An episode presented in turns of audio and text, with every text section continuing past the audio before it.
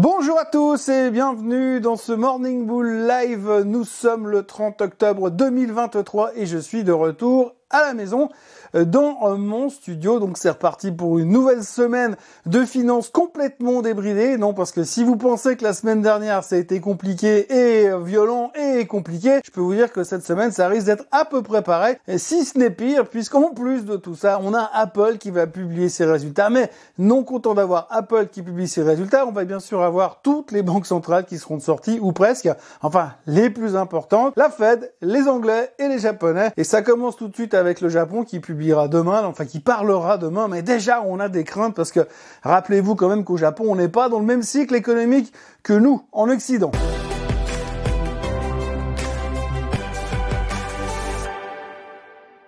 Donc la semaine qui s'est terminée, on va pas revenir dessus, hein, c'était moche, c'était très moche. Techniquement, on se retrouve sous des niveaux euh, de support qui devraient pas lâcher. Alors on peut encore s'accrocher à la paroi en disant qu'on a encore une chance de s'en sortir. Rien n'est moins sûr, mais dans les deux cas, hein, c'est plutôt du pile ou face. D'ailleurs, quand on regarde un petit peu les signaux qu'on a à droite, à gauche, eh bien, on a à boire et à manger de tous les côtés puisqu'on sait tous très bien que quand on casse la moyenne mobile des 200 jours, c'est généralement un signal qu'on doit plutôt vendre sur force qu'acheter sur faiblesse. Euh, de l'autre côté, vous avez euh, l'indicateur, le bull bear indicator chez euh, Bank of America qui est au plus bas c'est-à-dire que où les gens n'ont vraiment pas envie d'acheter, eh bien normalement c'est là où il faut commencer à acheter. Ça, c'est un signal d'achat. De l'autre côté, vous avez les niveaux de cash qui explosent dans les portefeuilles aux États-Unis. Ça aussi, c'est un signal plutôt positif parce que ça veut dire que les gens, ils ont du cash. Donc, ce qui veut dire qu'à la première occasion, quand on sentira que ce sera trop faible, est-ce que c'est aujourd'hui, est-ce que ce sera demain, on n'en sait rien. Il y aura du cash pour revenir dans les marchés. Ça, c'est un signe positif. Et puis, il y a aussi, bien évidemment, la volatilité qui s'établit gentiment au-dessus des 20%. On dit que c'est généralement un signal de vente tant qu'on n'a pas atteint les 30 ou 35%, mais ça, ça peut aller très vite, mais c'est un signal négatif quand même. Euh, bref, enfin tout ça pour dire aussi qu'il y a aussi un truc qui est assez intéressant, c'est que la croissance future des sociétés estimée par les analystes est au plus bas depuis très très très très longtemps. Ce qui veut dire, en traduction française, que si on regarde sur le long terme, les analystes sont extrêmement négatifs et pensent que la croissance des sociétés va ralentir. Alors il faut quand même savoir qu'un analyste, c'est un analyste financier. Généralement, il n'a jamais géré une société de sa vie, il n'a jamais été patron d'une société, il n'a jamais développé un business tout seul, mais il sait déjà que dans plusieurs années, ce sera moins fort qu'aujourd'hui. Généralement aussi, quand on regarde statistiquement ces derniers mois, les mecs, ils sont plutôt faux. Donc ça, c'est également un signal d'achat. En gros, vous avez à boire et à manger, euh, du sell signal et du buy signal. Grosso modo, on n'en sait pas plus, on saura bien évidemment ces prochains temps. Mais en gros, la meilleure des stratégies reste quand même le pile ou face, en partant du principe que pile vous achetez et face vous vendez. Statistiquement, vous devriez avoir à peu près autant de chances que le marché de trouver la bonne réponse. En tous les cas, aujourd'hui, il y a des risques, on a des craintes, on se pose des questions, mais on va encore se concentrer sur les décisions, les annonces et les petits discours qu'on pourra nous faire ces prochaines heures. Alors si on commence pas les discours que l'on attend, bien sûr, tout d'abord la Banque du Japon. Alors la Banque du Japon, en général, ça intéresse que les Japonais, comme la Banque d'Angleterre, ça n'intéressera que les Anglais. Mais aujourd'hui, ce qui est important pour le Japonais, c'est que globalement, eh bien, le Japonais, le banquier central japonais, est un animal de viche. C'est à peu près un des seuls de viches qui reste sur la planète. Résultat, eh bien, on a très très peur que lui passe aussi dans le camp des Okish au moment où nous, sur la Fed, on attend que finalement Powell il change de côté également. Enfin, tout l'instant, pour l'instant, la crainte du marché, d'ailleurs, on le voit ce matin, le Nikkei est en baisse de 1,2% parce qu'on a peur que potentiellement euh, le président de la Banque centrale japonaise tourne la veste et ne soit plus de viche et passe du côté des hawkish. C'est vrai que c'est pas tout à fait le même cycle économique de leur côté, mais ça c'est la crainte du moment. Et l'autre crainte, bien sûr, les interrogations que l'on a, ben, ça se reporte sur la Fed, la Fed qui commencera son meeting demain et qui parlera mercredi soir comme chaque meeting de la Fed. Et Monsieur Powell, eh bien, le bon monsieur Powell, on attend une bonne surprise de son côté, on espère une bonne surprise. Alors, ça ne veut pas dire qu'il va nous annoncer qu'il baisse les taux. Non, les taux ne devraient pas changer. À 99,999999% de chance, ils ne changeront pas. Par contre, la question qu'on va se poser, c'est qu'est-ce qu'il va nous laisser entendre pour le prochain meeting et qu'est-ce qu'il faut espérer, à savoir est-ce qu'on peut espérer de nouveau un meeting sans changement de taux? Ou est-ce qu'on va être obligé euh, d'anticiper une éventuelle hausse des taux? C'est la grande interrogation. Je rappelle quand même que depuis Jackson Hole l'année passée, donc depuis pratiquement 14-15 mois, on attend que Monsieur euh, Powell bascule dans le camp des deviches, mais il veut pas, il veut pas, il s'accroche à sa panoplie de faucons. Et donc aujourd'hui, on attend que peut-être il se passe quelque chose cette semaine. Faut pas trop compter dessus, mais ça pourrait être une nouvelle exceptionnelle qui permettrait cette fois au marché de rebondir. Enfin, peut-être. Donc voilà, la question, le truc, le plan de marche est posé aujourd'hui, c'est que va dire Powell comment est-ce qu'on va l'interpréter et comment est-ce qu'on va le prendre. Et le mot interprétation est bien évidemment le mot qui reste le mot clé du moment puisqu'il y aura encore beaucoup, beaucoup, beaucoup de publications des résultats comme vous le voyez sur le tableau qui s'affiche devant vous. On attend toujours plein, plein, plein de monde qui vont nous annoncer plein, plein, plein, plein de choses.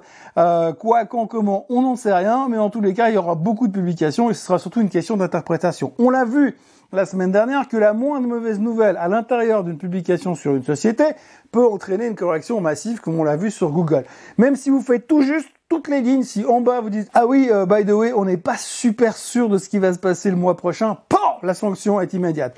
Et donc jeudi soir, Apple. Apple, c'est un peu le, la, société qui a le pouvoir de faire ou de défaire une tendance, à savoir si Apple nous sort un truc qui est dithyrambique et qui prend tout le monde à contre-pied, eh bien euh, le marché va exploser. Néanmoins aujourd'hui, il faut quand même reconnaître que c'est beaucoup plus facile de décevoir le marché que de le prendre dans l'autre sens et de faire cartonner à la hausse, puisqu'aujourd'hui on a vraiment le, le, sentiment que le marché attend dans son extrême bearishness euh, des mauvais chiffres pour voir taper dessus et voir le marché aller plus bas. Je rappelle que le prochain target technique aujourd'hui c'est 3900 sur le S&P 500, que les plus bullish se raccrochent encore au fait que peut-être là sur les 4125, 4130, il y a une dernière chance de voir une inversion. Mais à un moment donné, il faudra bien prendre les stop loss. Et quand on prendra les stop loss, cette fois, on aura la force d'aller chercher probablement les 3900 si ça continue dans cette tendance. Mais l'un dans l'autre, quand on regarde les chiffres, quand on regarde ce qui se passe au niveau des résultats, il y a encore un peu d'espoir qui brille au fond. Ce matin, les futurs sont quand même positifs, plus 0,4%. Euh, on a le droit d'y croire et puis le droit d'espérer encore pour ceux qui sont dans le camp des bullish. Voilà, donc on commence une semaine qui va être axée sur les mêmes thématiques que d'habitude. Chiffres économiques, eh bien on va être on va être servi aussi puisqu'on aura les jolts cette semaine, hein, et puis on aura en fin de semaine bien sûr les non-farm payrolls qui devraient prouver encore une fois que l'économie cartonne aux États-Unis. D'ailleurs à ce propos, on a vu le PCE vendredi, hein, le PCE qui dit que l'inflation finalement ne monte plus vraiment, pas elle monte toujours un petit peu, mais dans les attentes, puis tout tout doucement, mais elle monte quand même. Hein. Mais ça, on n'a pas fait trop attention. Par contre, ce qu'on a retenu à l'intérieur, c'est que l'américain moyen malgré le nombre de faillites qui augmente sur les cartes de crédit, malgré le, taux d'intérêt qui augmente sur les crédits en général, l'américain consomme toujours comme un barjot. Et donc ça, c'est plutôt encourageant euh, pour la Fed. Maintenant, la mauvaise nouvelle, c'est que bah, finalement, si l'américain consomme comme un barjot, ben, c'est toujours un peu inflationniste. Et puis l'autre mauvaise nouvelle, c'est qu'un PCE en hausse de 0,3%, ça veut quand même dire que l'inflation, elle monte toujours un tout petit peu mais elle monte. Bon, par contre, elle est sous contrôle et normalement, elle devrait être transitoire. C'est en tout cas ce que Monsieur Powell, ce qu'on espère que Monsieur Powell va nous annoncer euh, pas plus tard que mercredi soir. Donc voilà. En gros, si vous voulez savoir ce qui va se passer cette semaine, bah, vous reprenez la vidéo de lundi dernier et vous verrez que plus ou moins c'est pile ou face. Et on verra bien où ça nous mène. En tous les cas, on va les prendre jour après jour pour voir euh, qu'est-ce qui va se passer, pour essayer de voir, pour essayer de comprendre devrais-je dire, ce qui va se passer ces prochains temps, parce que vraiment, encore une fois, interprétation et positionnement. Mais il y a beaucoup de négativisme là-dehors, et généralement, quand il y a beaucoup de négativisme, c'est pas là que les marchés se pètent la figure définitivement. D'ailleurs, à ce propos, pour ceux que ça intéresse, j'ai publié deux vidéos, partie 1, partie 2, pour expliquer ce qui s'est passé en 1929, pour fêter le crash de 1929, parce que oui, c'était il y a pas mal d'années. Et donc, euh, comme on est sur le 29 octobre, bah, c'était dimanche, bon, pas de vidéo. Mais en tout cas, aujourd'hui, sachez quand même que c'était euh, pratiquement le jour après l'anniversaire du crash. Il nous reste plus que deux jours à tenir avant de nous faire un crash de 2023, mais a priori, ça ne devrait pas euh, se produire, sauf quelques petites euh, aftershocks ou quelques petites secousses, mais pas plus grave que ça.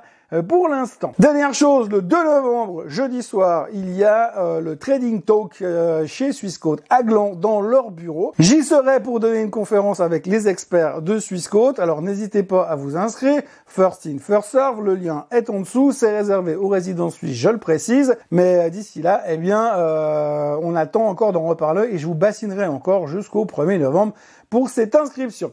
Voilà ce que l'on pouvait dire aujourd'hui. Moi, je vous recommande de vous abonner à la chaîne Suisse en français comme d'habitude, de liker cette vidéo comme d'habitude, de la partager comme d'habitude. Et puis de tout ce que je vous ai parlé à l'intérieur, vous trouverez les liens en dessous. Et puis il n'y a plus qu'à cliquer dessus. Et moi, je vous retrouve demain pour un nouveau Morning Bull Live. Passez un très bon lundi et un très très bon début de semaine. À demain. Bye bye.